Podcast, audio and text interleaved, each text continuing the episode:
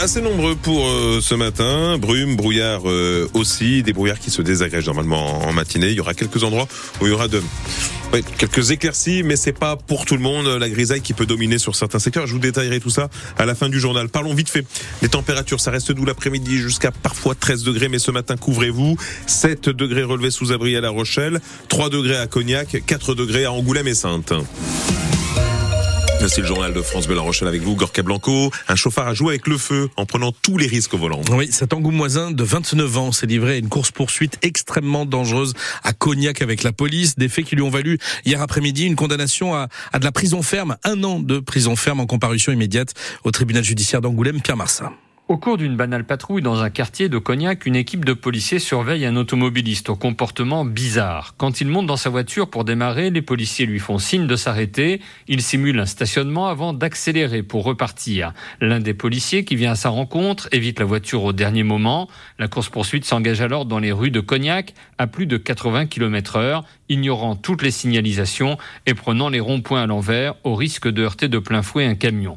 Pour assurer la sécurité des automobilistes, on est en début d'après-midi, en plein centre-ville de Cognac, les policiers décident d'arrêter la poursuite alors que le fuyard s'engage sur la nationale 141 en direction d'Angoulême. Les gendarmes le retrouveront chez sa sœur à Nersac. Une perquisition dans le véhicule permet de retrouver plusieurs paquets de cannabis. Multirécidiviste, il a 19 condamnations à son casier. Il a été condamné cette fois à un an d'emprisonnement et maintenu en détention. Son permis de conduire a été annulé avec interdiction de le repasser d'ici un an alors qu'il souhaite devenir conducteur de poids lourd. Euh, Pierre Marsat à Angoulême pour France Bleu.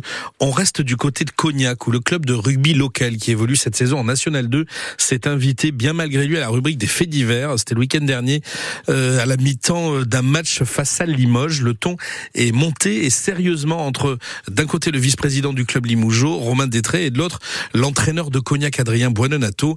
Le premier reconnaît avoir tenu des propos obscènes et insultants envers le second, mais il porte plainte car derrière il a reçu un coup de poing en retour et ce qui lui occasionne, d'après les médecins, 10 jours d'ITT.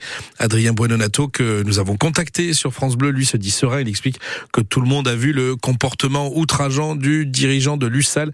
On va reparler de cette euh, affaire dans le rugby de la région dans le prochain journal de France Bleu à 8h. C'était il y a tout juste 20 euh, ans au cœur de l'hiver 2004. Une mystérieuse organisation euh, sème à l'époque la panique jusqu'au plus haut sommet de l'État. Pendant trois mois, un groupe baptisé AZF va réclamer jusqu'à 8 millions d'euros de rançon en menaçant de faire sauter des TGV si l'argent n'est pas versé. Pour prouver son sérieux, AZF ira jusqu'à déposer deux bombes actives que les services de déminage parviendront à désamorcer. Et puis AZF disparaîtra dans la nature tout aussi mystérieusement qu'il était apparu. Aujourd'hui, 20 ans plus tard, c'est le moment des explications, car derrière AZF se cachait un chef d'entreprise et son assistante qui comparaissent devant le tribunal correctionnel de Paris. Ils avaient imaginé à l'époque ce scénario pour, disent-ils, obtenir de l'argent après la faillite de leur petite entreprise. Jean-Philippe Degnaud. Mon gros loup, ne prenons pas de risques inutiles. Donne-moi tes instructions. Signé Suzy. C'est ainsi dans les pages petites annonces du journal Libération que le groupe AZF alias Suzy échangeait avec la police alias Mon gros loup. AZF se présentait comme un groupe de pression laïque, éthique et politique. Leurs moyens d'action semblaient sérieux. Les engins explosifs retrouvés le long des voies ferrées étaient particulièrement sophistiqués. Mais un beau jour, ils disparaissent dans un dernier message, sans rancune et à bientôt. Et puis, 13 ans plus tard, un ancien employé d'une petite entreprise de traitement de l'eau du Loiret dénonce son ancien patron et son assistante. AZF, c'était eux Interpellés, Michel et Perrine passent aux aveux. J'étais en plein désarroi, explique celui qui se décrit inventeur par nature, qui assure que tout avait été fait pour que les bombes n'explosent jamais. Il voulait simplement récupérer de l'argent dans un but humanitaire, ajoute Perrine, pour travailler sur un moteur à eau ou des énergies renouvelables. Rattrapés par leur passé, Michel et Perrine risquent aujourd'hui jusqu'à 10 ans de prison. Jean-Philippe Degnaud pour ce rappel de l'affaire euh, du groupe AZF et ce procès qui s'ouvre donc aujourd'hui à Paris. Info que vous retrouvez euh, sur francebleu.fr et sur l'appli ici.